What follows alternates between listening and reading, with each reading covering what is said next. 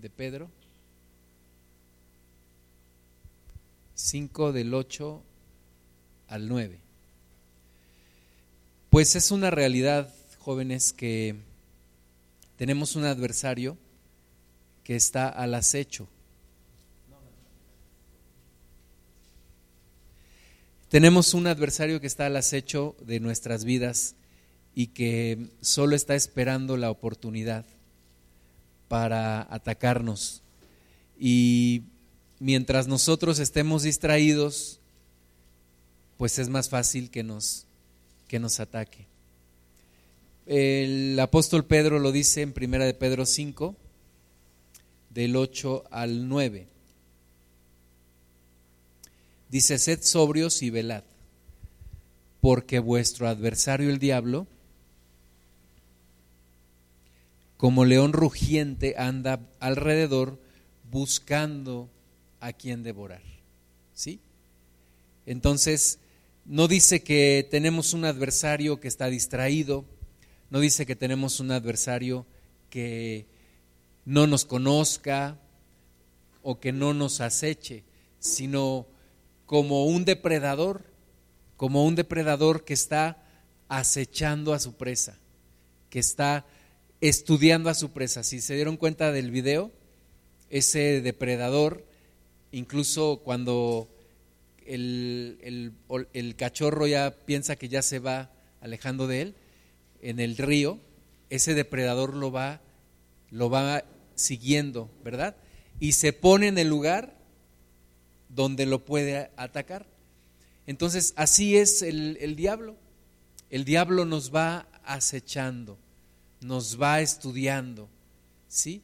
A ti y a mí, a cada uno de nosotros, va estudiándonos para acecharnos, porque nos quiere devorar. Dice que es como el león rugiente que anda buscando a quien devorar. Entonces no tenemos un adversario distraído, no tenemos un adversario que no le interese nuestras vidas, no, sí le interesa nuestras vidas, pero para destrucción. Entonces dice la Biblia que tenemos que ser sobrios y velar. No podemos estar descuidados, no podemos estar nada más así por la calle y por el mundo sin tener cuidado porque tenemos un adversario. ¿Cuántos de ustedes han visto documentales de la guerra? Los soldados no se salen como si nada, ¿verdad? Siempre con precaución, siempre con alguien a su lado, siempre cuidando el lugar a donde van. ¿Por qué? Porque saben que hay un enemigo acechando. ¿Qué es acechar? Es seguir cautelosamente, cuidadosamente a una persona sin que esa persona a veces se dé cuenta. Es como un asaltante, ¿verdad? Un asaltante normalmente no te sale eh, frente a frente, sino que te va siguiendo, va estudiando y de repente sale. Así es el diablo, dice que es como el león rugiente que está alrededor buscando a quien devorar. Entonces, ¿a quién va a devorar? ¿A quién va a devorar, jóvenes? Al que se deje. A nosotros no, no queremos que nos devore. ¿Verdad? ¿A quién, lo, a quién va a devorar? Al que se deja. ¿A cuál, ¿Y cuál es el que se deja? El que no es sobrio y no vela. El que es descuidado, descuidada el que no es consciente de que tiene un adversario y el que se aparta de Dios. Dice el versículo 9, al cual resistid firmes en la fe. ¿Sí? No tiene que devorarte el diablo. No, no tiene que alcanzarte. ¿Verdad? Pero si tú tienes el cuidado y si tú resistes, resistes firme en la fe, lo vas a vencer no te va a devorar, tú lo vas a vencer. Y eso es lo que Dios quiere, que tú lo venzas, no que Él te venza. El, Señor te ha dado las armas para que tú venzas al diablo. Pero dice aquí que debes estar sobrio y velando. ¿Alguien me puede ayudar a subir un poquito este? Porque no estoy tan enanito. Entonces, ¿cómo debemos de andar jóvenes? Sobrios y velando, no con miedo. El cristiano no, no tiene que andar con miedo, pero tiene que estar alerta. Muchas gracias. Tiene que estar alerta siempre, siempre. Estar, estar sobrios y velar. ¿Sí? El diablo no se va a presentar de frente, no se te va a presentar en el mejor momento de tu vida, no se te va a presentar cuando tu fe está bien fortalecida, no, ahí te va a huir. ¿Cuándo se va a presentar? ¿Cuándo te va a buscar atacar? Cuando estés descuidado, cuando estés débil, cuando estés descuidada, vulnerable, cuando no estés orando, cuando y cuando no oras la tentación es más grande y el diablo va a querer dar su golpe final. Entonces tú y yo tenemos que estar con mucho cuidado. Dice, sabiendo que los mismos padecimientos se van cumpliendo en vuestros hermanos en todo el mundo. Esta es una, esta es una guerra espiritual en todo el mundo. No solamente la luchamos nosotros, nosotros que estamos aquí, no, es una lucha espiritual que todos los hermanos en todo el mundo, en todos los tiempos, todos la estamos luchando. ¿Ok? Y tenemos que vencer. Ahora, ¿cómo vamos a vencer al adversario? ¿Cómo se les ocurre que vamos a vencerlo? Resistiéndolo. Resistiendo firmes en la fe. ¿De qué otra forma? orando, ¿verdad? Tenemos que estar orando todo, todo el tiempo. La Biblia dice orad sin cesar. ¿Qué otra forma? Leyendo la palabra de Dios. Jesucristo venció al diablo a través de la palabra, ¿verdad? ¿Qué otra forma? ¿Qué hizo este osito cuando lo empezó a perseguir el... Y antes de clamar, ¿qué hizo? Huir. ¿verdad? Hay dos pecados, jóvenes, de los cuales Dios nos manda huir. Tenemos que huir. No siempre tenemos que enfrentar, a veces tenemos que huir. Y estos dos pecados, vamos a leerlos, Primera de Corintios 10, 14. ¿Cuál es el primer pecado que vamos a ver hoy del cual tenemos que huir? Ahora, no es una, no es una coincidencia, jóvenes, que a quién buscó devorar ese depredador que vimos en, la, en el video. A un cachorrito, ¿verdad? ¿Y ustedes qué son? Ustedes son cachorritos. Ustedes son jóvenes, ¿sí? Están tiernos, son inexpertos en muchas cosas y el diablo los quiere devorar. El diablo quiere atacarte en esta edad. ¿Por qué? Porque si, él sabe que si te marca en esta edad, ya te marca para el resto de tu vida. Entonces, él no va a andar buscando cristianos experimentados, eh, fuertes en la fe. ¿A quiénes va a estar buscando? A los cachorritos, a ustedes. Entonces ustedes desde jóvenes deben de ser guerreros de Dios, deben aprender a defenderse del enemigo, deben aprender a, vencer en sus batallas espirituales, pelear en sus batallas contra el diablo. Tienen que aprender a luchar, tienen que estar siempre alertas, no durmiendo, alertas, niñas, alertas, despierten, enderecense, ¿ok?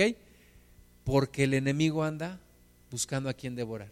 Entonces, primer pecado del cual debemos de huir, primera de Corintios 10, 14, ¿qué dice allí, Car? Mm. Por tanto, amados míos, huid de la, idolatría. Entonces tenemos que huir de la idolatría. Primer pecado del cual debemos de huir. Yo les dije que había dos. El primero, la idolatría. ¿Sí?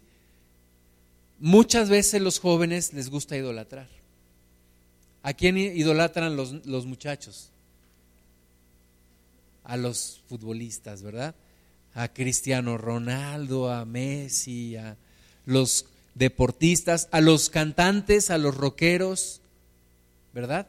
Las muchachas, a Luis Miguel ya no, ¿verdad? Porque ya pasó de moda, pero yo no sé ahora quién esté de moda, pero dice aquí la palabra de Dios que tenemos que huir de la idolatría, ¿sí? A lo mejor ya no idolatras a una estatua, a un santo, una virgen, pero debes de huir de la idolatría. Compañeros en la escuela que decimos, ay, es bien popular ese muchacho, cómo me gustaría ser como él. Eso es idolatrar. Ay, esa niña es bien, bien especial, mírala, es bien popular. La Biblia dice que no debemos idolatrar y que debemos huir de la idolatría. ¿Sí? Cuando ves que algo ahí te está dando vueltas en la mente acerca de la idolatría, empiezas a idolatrar a alguien, ¿qué tienes que hacer? Huir. Romper todos tus estampas de Justin Bieber, este, quemarlas, quitar tus pósters de Messi. ¿De quién tienes tú, Alan? Ah, bueno. Ok, entonces quitar todo eso para huir de la idolatría. Ahora, segundo pecado del cual debemos huir, también aquí en Primera de Corintios 6, pero ahora en el versículo 12. Muchachos, una vez un joven me dijo, yo me estoy privando de muchas cosas y Dios no me bendice, yo me privo de, de muchas cosas, de mujeres, de alcohol, de cigarro.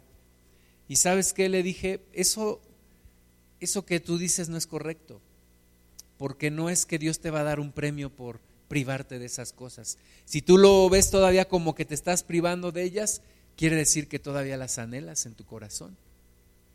Y, y eso no es correcto. Tú y yo tenemos que estar bien conscientes de que el camino que hemos elegido es el mejor camino. Tú tienes que estar bien consciente de que el camino en Cristo es mejor que el camino del mundo. Amén. Nadie te va a dar un premio por andar en el camino de Cristo y por privarte de cosas. Tú tienes que estar consciente y decidir, este es el mejor camino, esto es lo mejor para mi vida. Porque al final el mundo te ofrece cosas, pero te llevarán a la desdicha, te llevarán al dolor.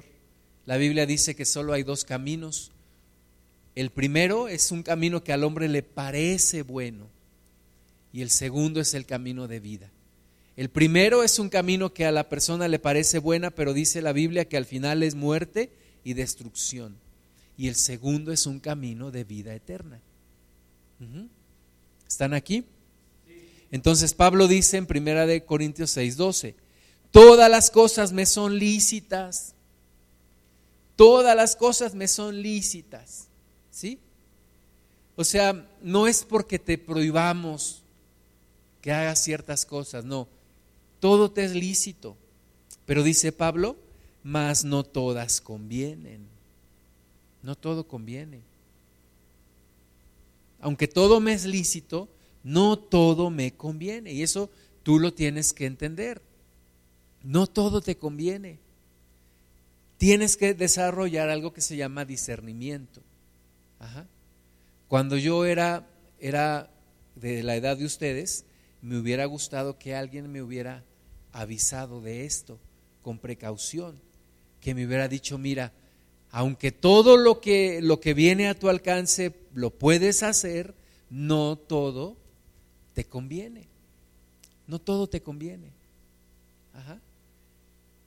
Todas las cosas me son lícitas, de nuevo dice Pablo, mas yo no me dejaré dominar de ninguna. Hay cosas que dominan, jóvenes. Hay cosas que nos quieren dominar. Hay cosas a través de las cuales el diablo nos quiere someter, nos quiere esclavizar, nos quiere devorar. Entonces Pablo dice, aunque todas las cosas me son lícitas, no todas me convienen, y aunque todas las cosas me son lícitas, yo no me dejaré dominar por ninguna. Yo te pregunto ahora, ¿te estás dejando dominar por algo? ¿Te estás dejando dominar por algún hábito, algún, algún pecado? Bueno, Cristo quiere que rompas con eso. Dice el versículo 13, las viandas para el vientre y el vientre para las viandas. ¿Qué son las viandas? ¿Qué son las viandas? La comida, dice Pablo. Las viandas son para el vientre, la comida es para el vientre y el vientre es para la, para la comida. Pero tanto al uno como a las otras destruirá Dios, ¿verdad? A lo mejor te estás dejando dominar por comer mucho. Dice, pero el cuerpo no es para la fornicación el cuerpo no es para la fornicación. Nos suelta de, golpe este, esta palabra, ¿verdad? El Señor nos, primero nos habla de, todas las cosas, que, que, todo me es lícito, pero no todo me conviene, que todo me es lícito, pero yo no me debo dejar dominar por nada. Y luego me habla de las viandas, de la comida, y luego directo al tema. El cuerpo no es para la fornicación. ¿Qué es la fornicación, jóvenes? Las relaciones sexuales, ¿verdad? Cuando yo iba en la, en la secundaria me contaron un chiste que era de un gatito, que sus amigos le, le dijeron, vamos a fornicar. Y el gatito dijo, sí, sí, vamos. Pero el gatito no sabía qué era fornicar. Entonces Llegaron a, un árbol y las gatitas se subieron. Entonces los gatos dijeron, para, para que bajen vamos a dar vueltas al árbol, las vamos a marear y después ya van a caer y ya vamos a hacer lo que queremos hacer.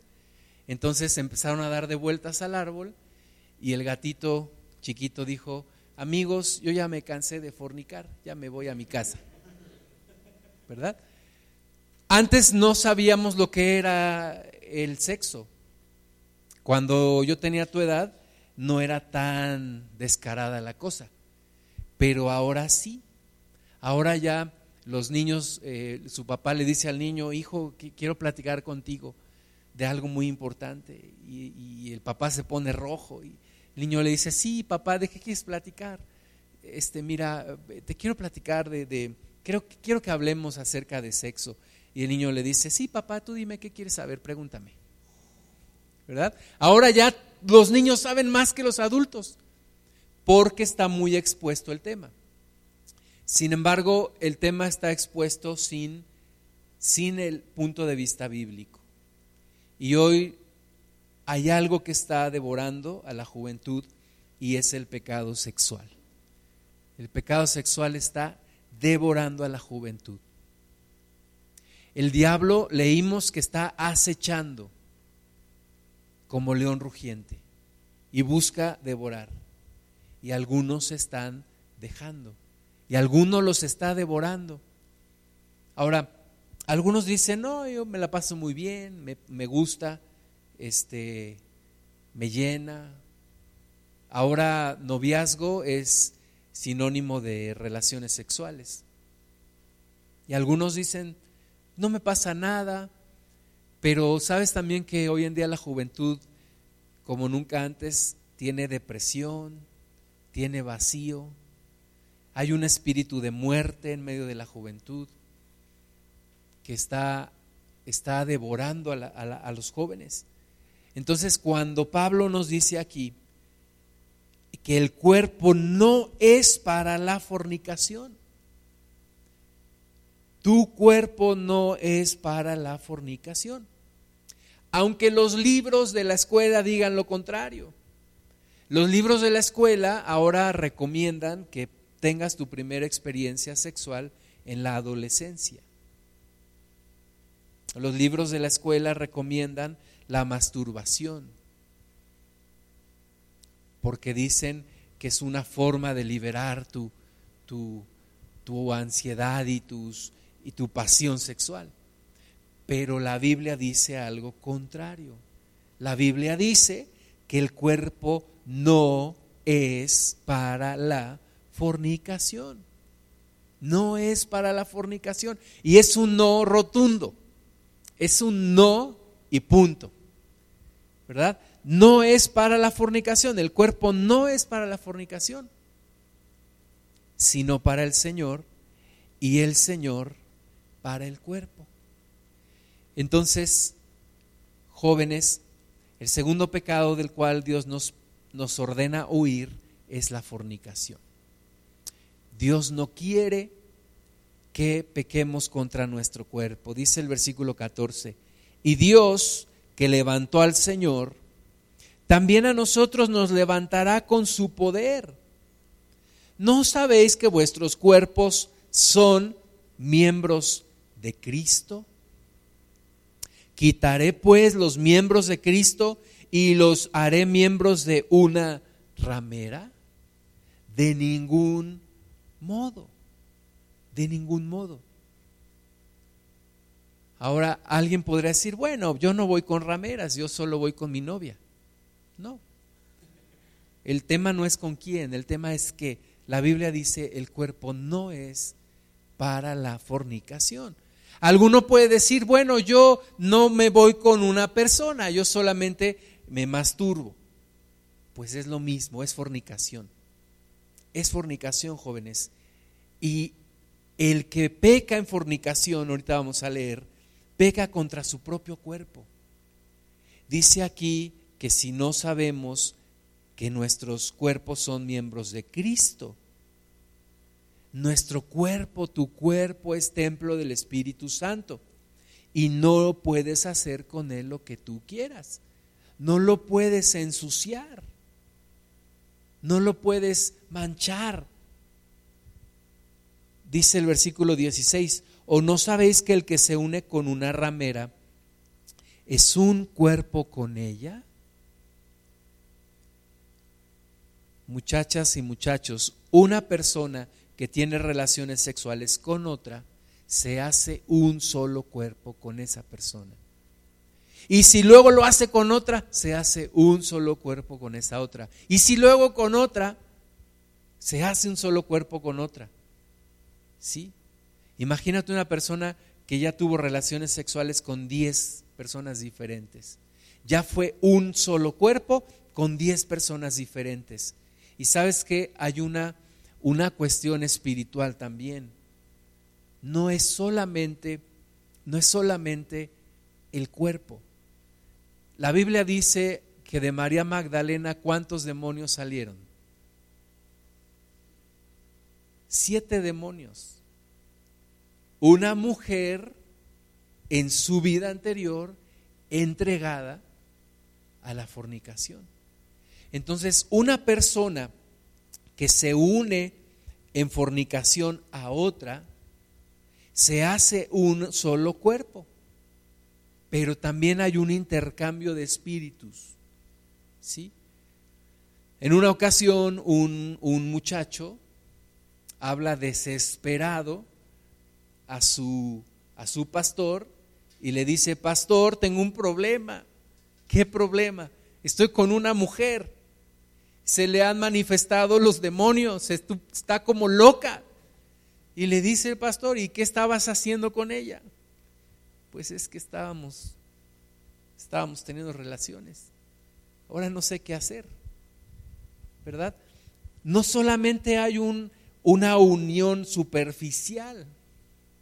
Muchachos, eh, Dios hizo la relación sexual como algo muy especial, muy especial.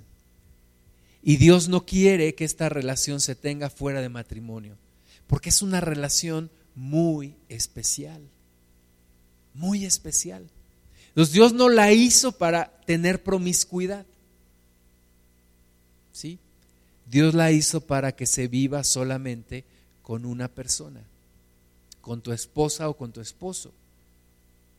Si eres hombre, con tu esposa, si eres mujer, con tu esposo. Tengo que aclarar, dado que ahora pues hay muchas desviaciones, ¿verdad? Pero solamente con tu esposa o con tu esposo. Dice el versículo 17, pero el que se une al Señor, un espíritu es con él. En esta edad, jóvenes, ustedes deben de unirse solo con Dios, solo con Dios. No le quites tu cuerpo a Dios para entregárselo a una fantasía sexual o a una revista o a un video pornográfico o a un muchacho o a una muchacha. Toma tu cuerpo y entrégaselo solamente al Señor, solamente a Él, porque el, el que se une al Señor, un espíritu es con Él. Versículo 18, ese es el mandato. Huid, huid de la fornicación. Hay muchachos que van con su pastor y le dicen, pastor, ¿es pecado que bese a mi novia? ¿Es pecado que la acaricie? ¿Verdad? Ese muchacho lo que quiere saber es hasta dónde puede llegar. Quiere llegar hasta el punto límite de lo que es pecado. Pero ¿qué te dice la Biblia? Huye de la fornicación. Huye de la fornicación. Yo les digo una cosa, si no están en edad para casarse, no tengan novia o novio. ¿Por qué? Porque la Biblia dice, huye de la fornicación. Y una forma de huir es, si no tienes todavía la madurez y la situación y la condición para casarte, no tengas un noviazgo. ¿Por qué? Porque en el noviazgo vas a tener tentaciones, muchas tentaciones. Cuando yo tenía 20 años y empecé a escuchar la palabra de Dios, me acuerdo de un pastor, pastor Víctor Richards nos decía, un noviazgo no debe durar más de tres años. Idealmente entre uno y tres años y después casarse. ¿Por qué? Porque la tentación es muy fuerte. Es muy fuerte. Entonces, huye de la tentación. Si hay una película en la televisión que tiene escenas sexuales. Huye de la tentación. No digas, ay, me voy a quedar aquí a, ver hasta dónde aguanto. No. Huye de la tentación. Si hay un muchacho que te está seduciendo, córtalo. Huye de la tentación. Si hay un video que alguien te está mandando, bórralo de tu celular, bloquea a esa persona, huye de la tentación tienes que huir de la tentación, correr de la tentación. No acercarte, ay, sí, un poquito. No, dice la palabra, huye de la tentación. En ese instante, huye de la tentación. Cuando te aparece una imagen ahí en el internet, ciérrala y bloquea eso. Cuando a mí me sale un anuncio sexual ahí en, en el Facebook, yo lo que hago es cerrarlo y marcarle ahí, no quiero volver a ver anuncios o no quiero volver a ver esta página o no quiero volver a seguir esta persona. ¿Por qué? Porque la Biblia me manda a huir de la fornicación. Huir de la fornicación, jóvenes. Si hay una persona que, que, te, que te atrae y que te causa una situación en tu, en tu interior, huye de esa persona. No estés con esa persona en un lugar a solas. Tenemos que ser inteligentes, huir de la fornicación. Dice, cualquier otro pecado que el hombre cometa está fuera del cuerpo. ¿Verdad? El que roba, ese pecado está fuera de su cuerpo. Pero dice, el que fornica contra su propio cuerpo peca. Y el cuerpo dice, o ignoráis que vuestro cuerpo es templo del Espíritu Santo, el cual está en vosotros, el cual tenéis de Dios y que no sois vuestros. Tenemos que huir de la fornicación, jóvenes. Especialmente en la edad de ustedes. ¿Por qué? Porque ustedes están despertando a la sexualidad y tienen la sexualidad a flor de piel.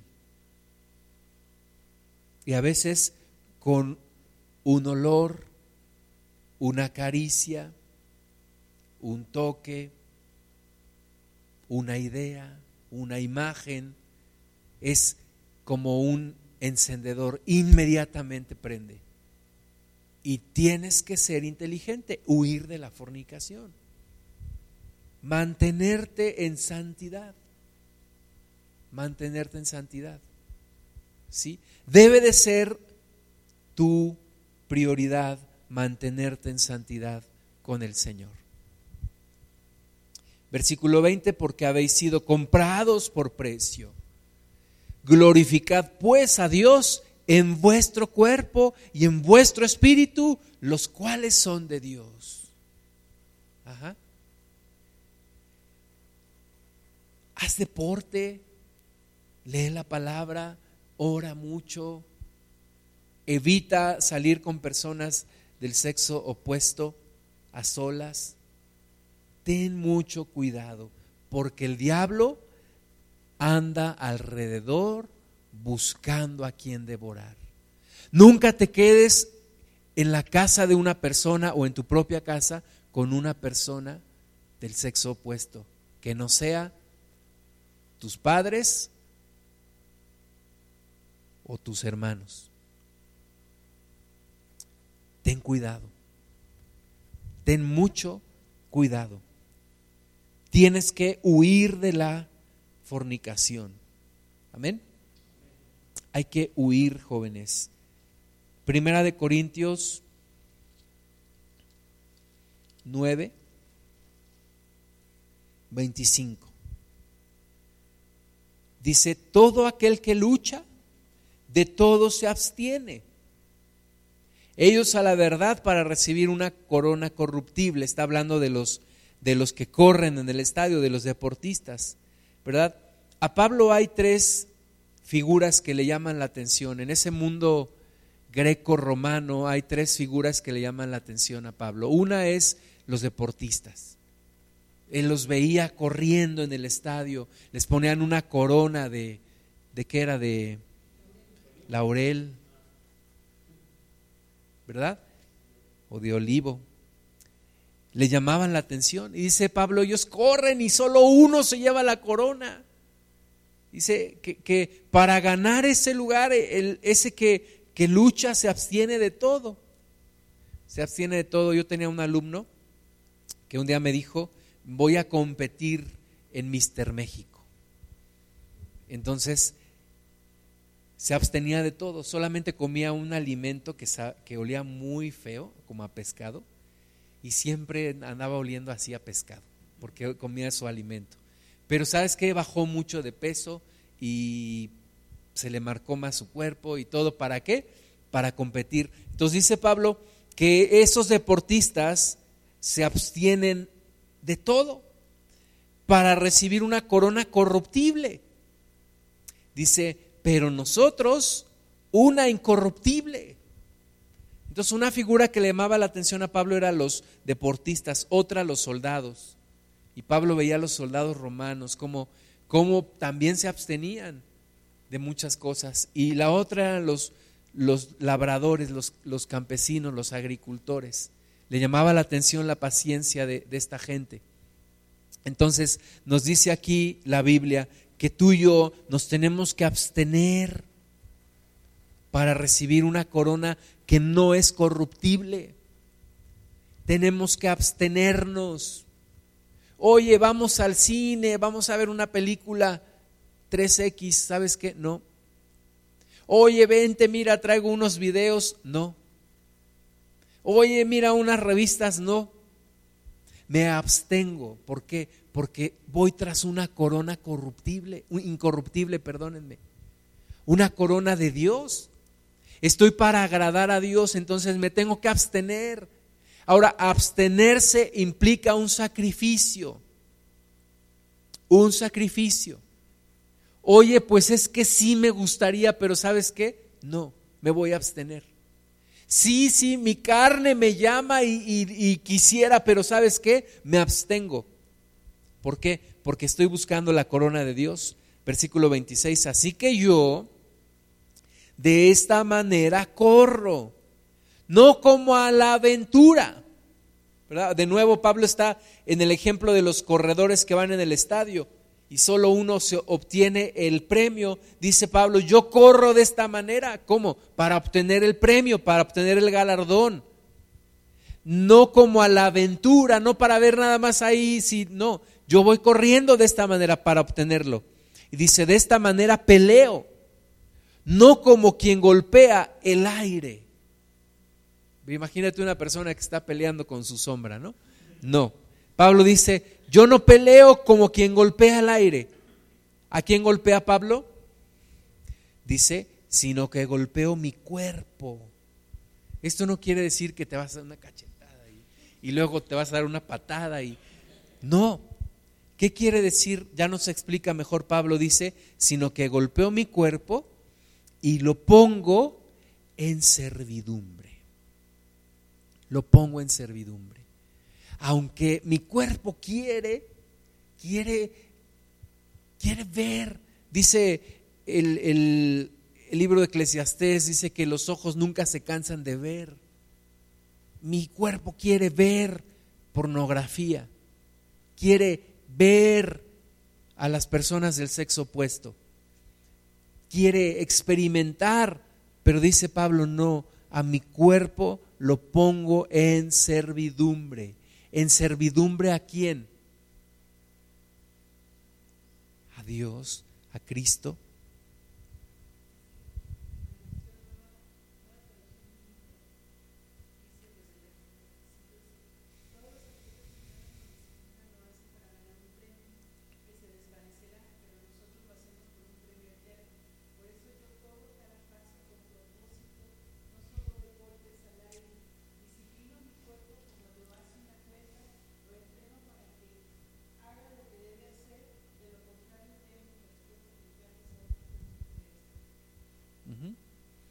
Entonces es poner en servidumbre, someter el cuerpo, someter las pasiones y los deseos, disciplinarse, ¿ok? Especialmente ustedes muchachos, porque hoy las tentaciones están en todos los lugares, ¿verdad? Antes la gente que quería ver pornografía tenía que ir, comprar una película o una revista. Ahora ya no tiene que hacer todo eso. Le llega a su celular, a su computadora, en el cable, ¿verdad? Está a la vista de todos, de todos los incautos que se dejan. Alguna vez dices, hoy es que esta oportunidad que se me presenta no es una oportunidad que se te presenta, es una tentación. Y el diablo está detrás de eso y te quiere devorar. Te quiere devorar. Entonces tú tienes que ser muy inteligente. Génesis 39, 7. ¿Han escuchado el término seducción? ¿Sí o no? Niños. Pues el diablo también seduce. El diablo seduce. Y el diablo también usa Chanel número 5.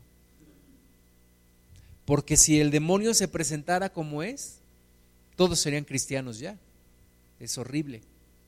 Pero no se presenta como es. Se presenta disfrazado. Disfrazado de una mujer hermosa. Disfrazado de un hombre atractivo que te quiere seducir. ¿Verdad? Génesis 39, 7.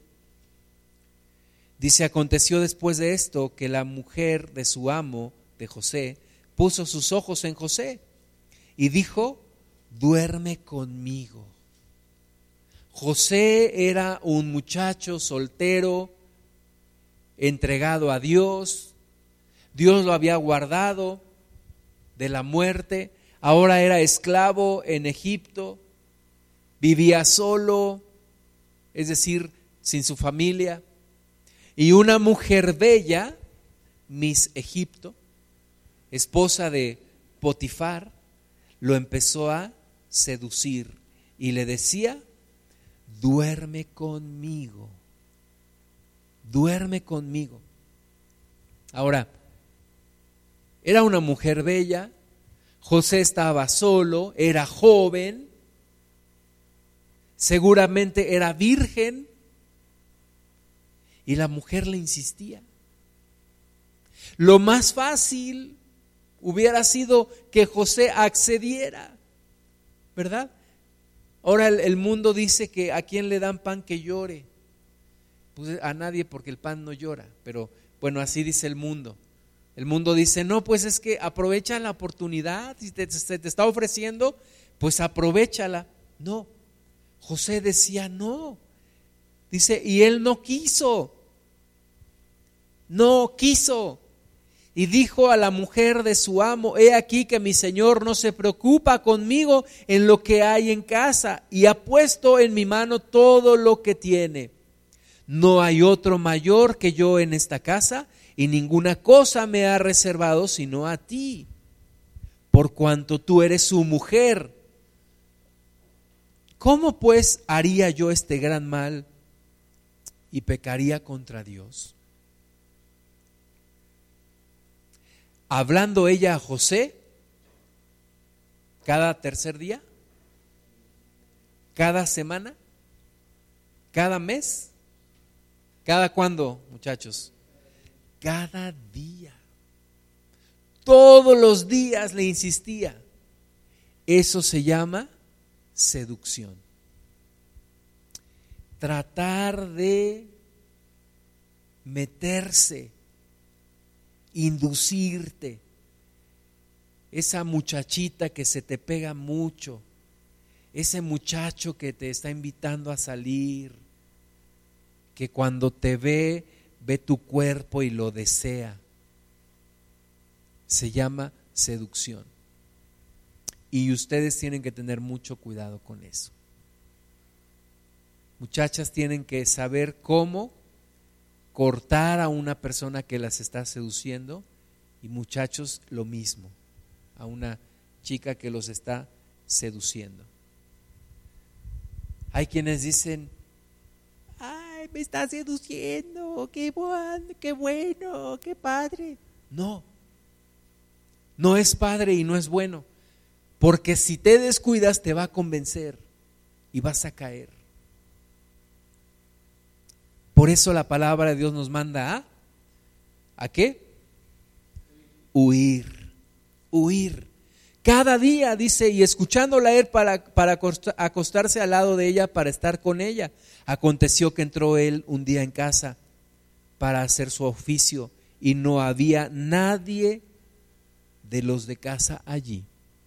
Nunca te quedes con una persona del sexo opuesto en un lugar donde no hay nadie más. Nunca lo hagas. Estás en riesgo si lo haces. Ten cuidado. Y ella lo asió por su ropa diciendo, duerme conmigo. Entonces él dejó su ropa en las manos de ella y huyó. Huyó y salió. Esa es la forma, muchachos, huir, salir, romper, dejar si es necesario dejar de hablarle a la persona, si es necesario romper tu celular. Dijo el Señor Jesucristo que si tu ojo te es ocasión de caer, ¿qué dijo? ¿Qué dijo? ¿Qué dijo? Sácalo, dijo. Sácalo, dijo, mejor te es entrar tuerto en el reino de Dios que entrar completo en el infierno. Entonces, si tu iPhone te es ocasión de caer, rómpelo. Si es la televisión, sácala de tu cuarto, tírala por la ventana. Si es tu mejor amiga o tu mejor amigo, córtalo. Tienes que ser radical y tienes que huir de la fornicación y tienes que cuidarte. Ay, es que se va a sentir, pues que se sienta. Es mejor ah, caer y luego tener más problemas y ofender a Dios. Entonces tienes que huir del pecado, huir del pecado. Huir de los lugares en donde puedes ser tentada o tentado. Gálatas 5, 24. Dice, pero los que son de Cristo han crucificado la carne con sus pasiones y deseos. Tenemos que crucificar la carne con sus pasiones y deseos. Y una de esas pasiones y esos deseos es el deseo sexual. Hay que llevarlo a la cruz y hay que crucificarlo.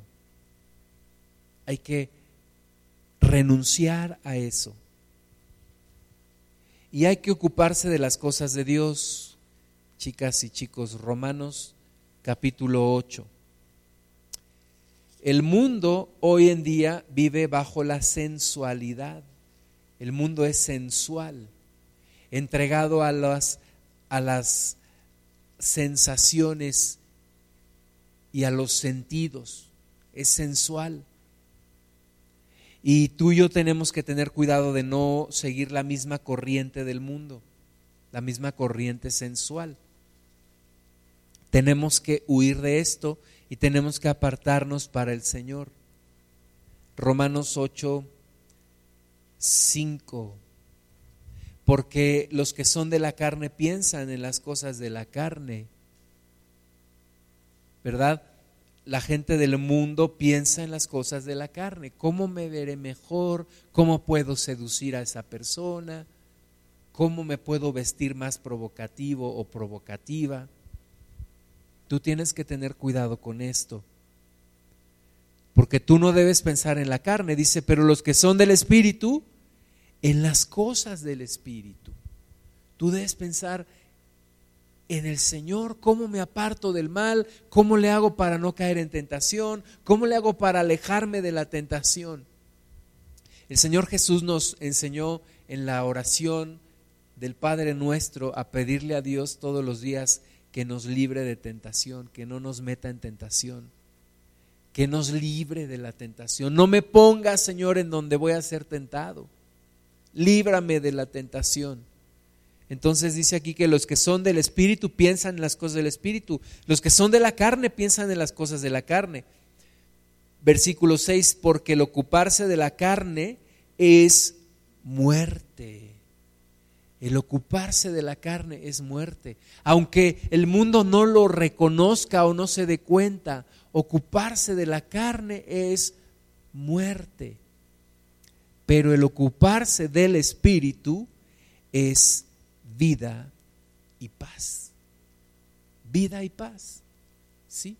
Y tú aprendes a entrar en ese gobierno de Dios, en esos planes de Dios, vas a tener vida y paz.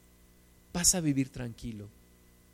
Si tú te metes en, en el pecado sexual, vas a vivir en tormento. Vas a vivir todo el tiempo bajo el yugo del diablo bajo un amo que es cruel. Entonces, ocúpate del Espíritu, por cuanto los designios de la carne son enemistad contra Dios, porque no se sujetan a la ley de Dios, ni tampoco pueden. Y los que viven según la carne no pueden agradar a Dios. Entonces, tú quieres agradar a Dios, no vivas según la carne. No vivas de acuerdo a tus deseos de la carne. Somételos, crucifícalos, entrégaselos a Cristo.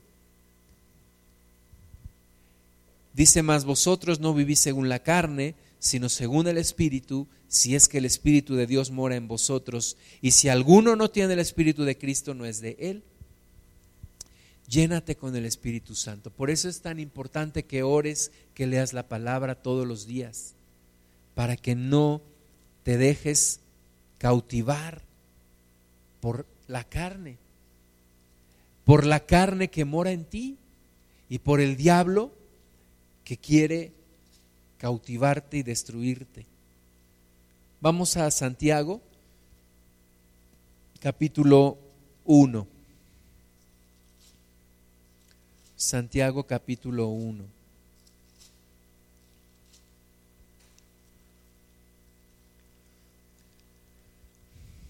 versículo 12. aquí nos, nos dice eh, todo el proceso del pecado, desde que una persona es tentada. Dice, bienaventurado el varón que soporta la tentación, porque cuando haya resistido la prueba, recibirá la corona de vida que Dios ha prometido a los que le aman. Entonces, bienaventurado el que soporta la tentación. En otra parte dice la Biblia también que no, no, has luchado contra la tentación hasta la sangre. Y dice la palabra de Dios que Dios no te dejará ser tentado, versículo 13, cuando alguno es tentado no diga que es tentado de parte de Dios. Pero también dice que Dios no te dejará ser tentado más de lo que puedes soportar.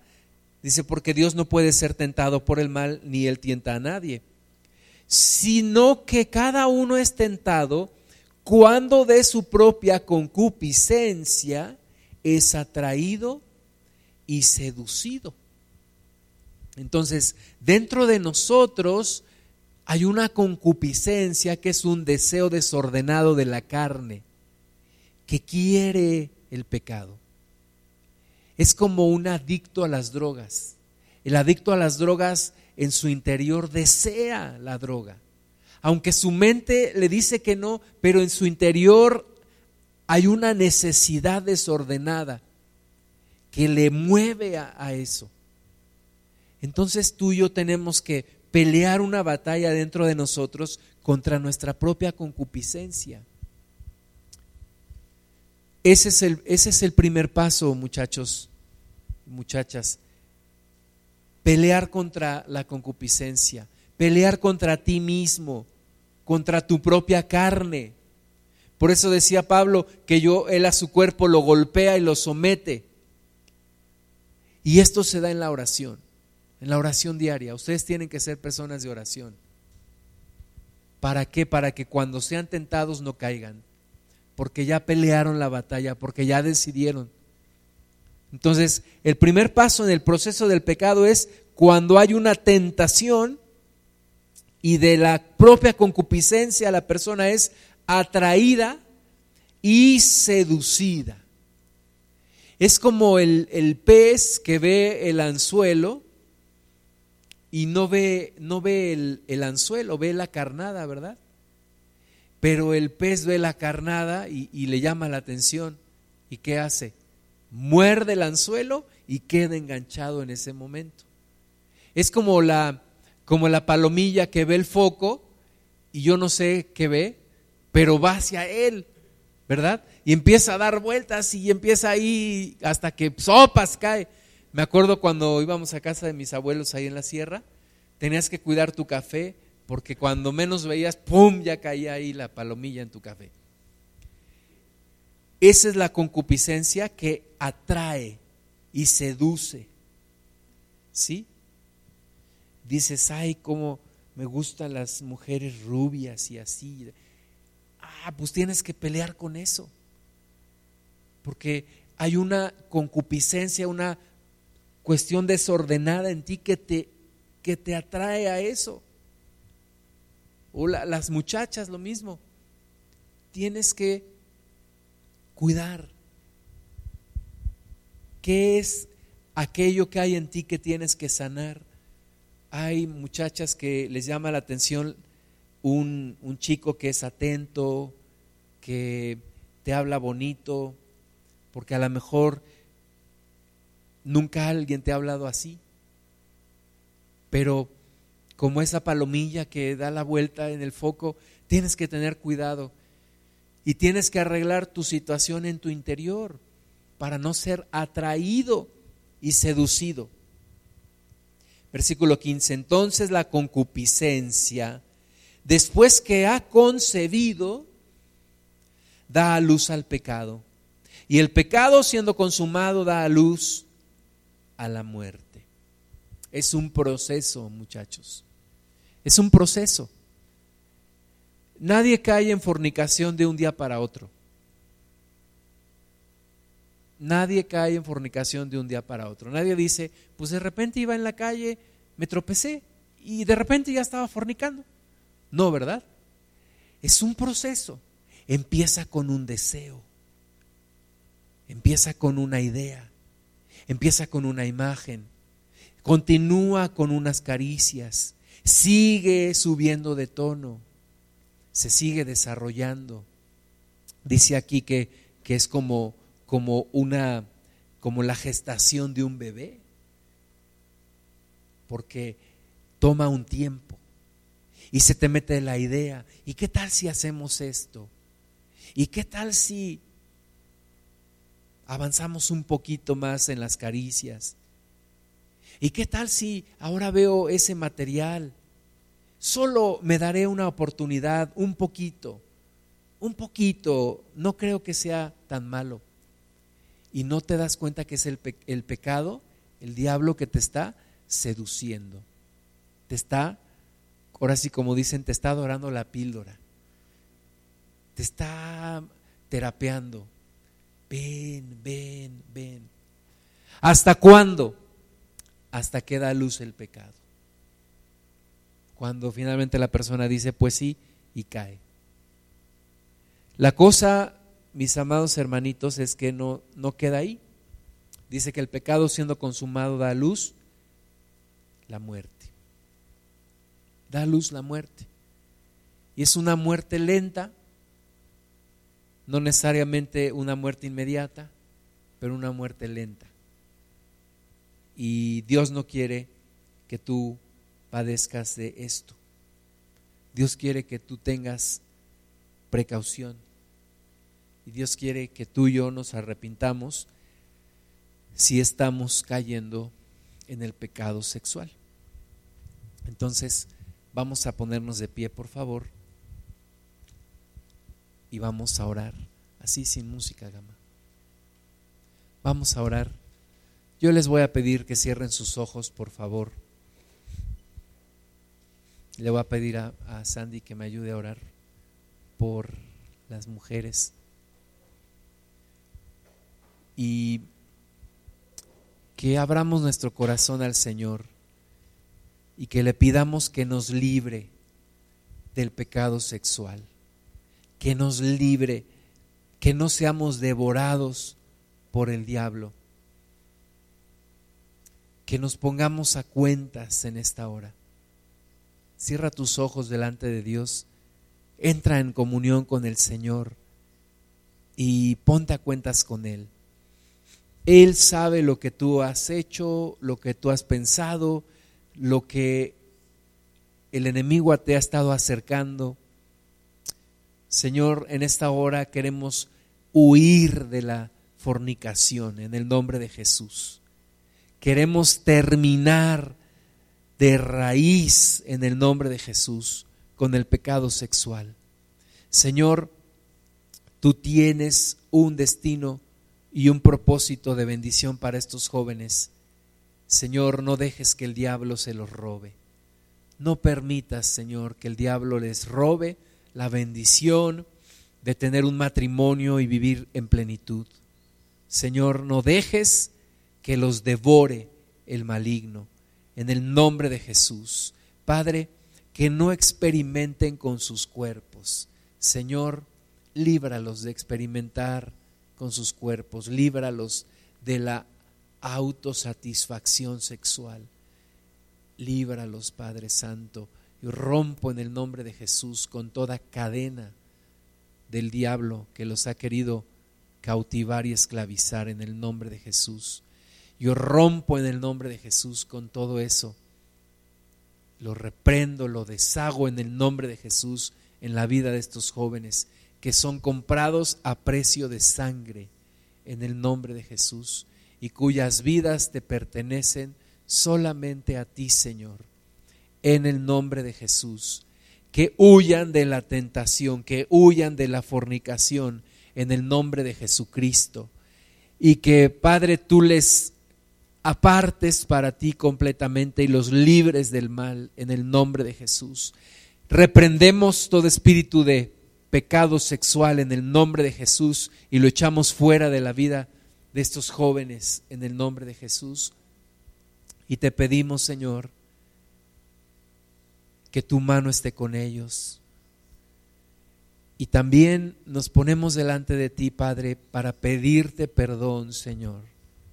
Pídele perdón al Señor por lo que has hecho y que no ha estado bien delante de Él. Señor, perdónanos, perdónanos, Padre, como tu palabra lo dice, que si confesamos nuestro pecado, tú eres fiel y justo para perdonarnos y limpiarnos. Perdónanos, Señor, y límpianos. Perdónanos, Padre, y límpianos. Lávanos más, más y más, Señor, de toda maldad. Límpianos de todo pecado. Y, Señor, que abandonemos en el nombre de Jesús todo pecado. Que estos muchachos abandonen todo pecado en el nombre de Jesús y que tú les des las fuerzas, Padre, para vencer a su adversario, el diablo. En el nombre de Jesús declaramos victoria, pureza, en el nombre de Jesús. Señor, que estén sobrios y velando en todo momento. Padre, gracias te damos, Señor. Bendecimos tu nombre. Señor amado, en el nombre de Jesús en el nombre de Jesús.